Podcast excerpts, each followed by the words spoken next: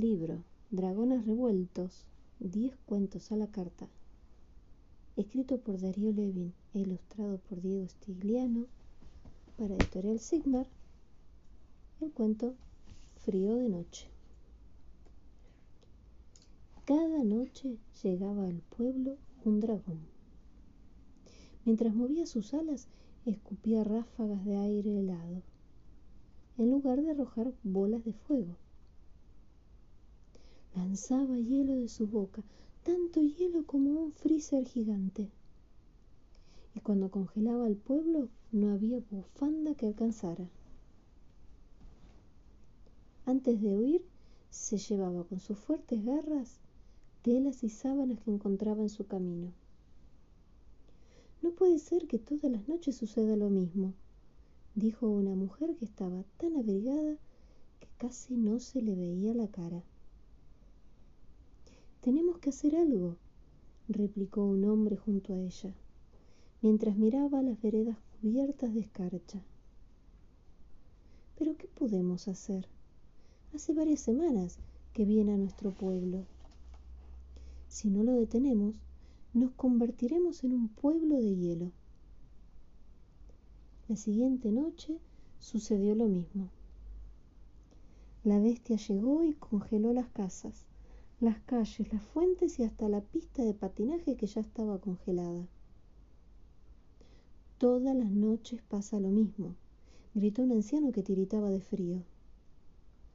¿Este dragón no duerme? Entonces a Laila se le ocurrió una idea. Al ver que el animal, luego del ataque, escapaba hacia el bosque con algunos vestidos entre sus patas y decidió seguirlo. Al llegar a un claro, lo vio descender y arrojar las telas en una gran montaña de ropa para acostarse allí. Cuando la luna lo iluminó, Laila descubrió que no era un dragón, sino una dragona.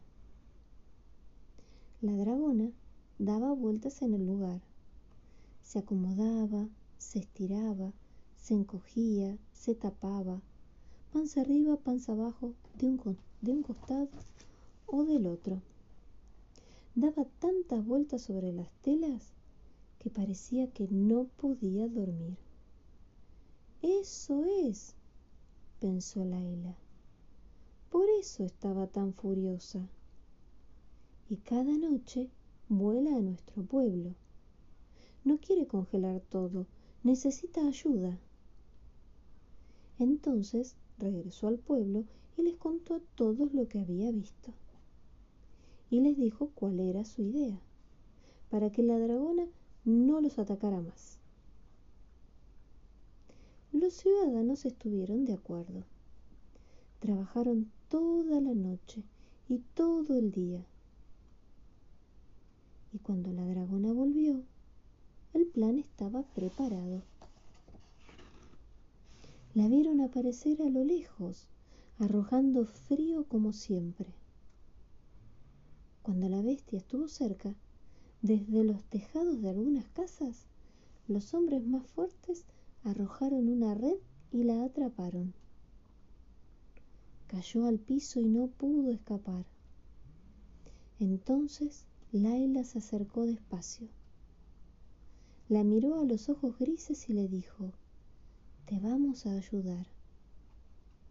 La dragona se calmó y entre todas las mujeres del pueblo vistieron al animal con un gran tapado que habían tejido durante todo el día. Sé que no puedes dormir porque tienes frío, dijo la pequeña. Con dificultad, pero sin rendirse, entre todos lograron abrigar a la dragona arrojó un aliento fresco de su boca. Parecía agradecida. Le sacaron la red que la cubría y la dragona levantó vuelo rápidamente. Escapó hacia el bosque, volando en círculos.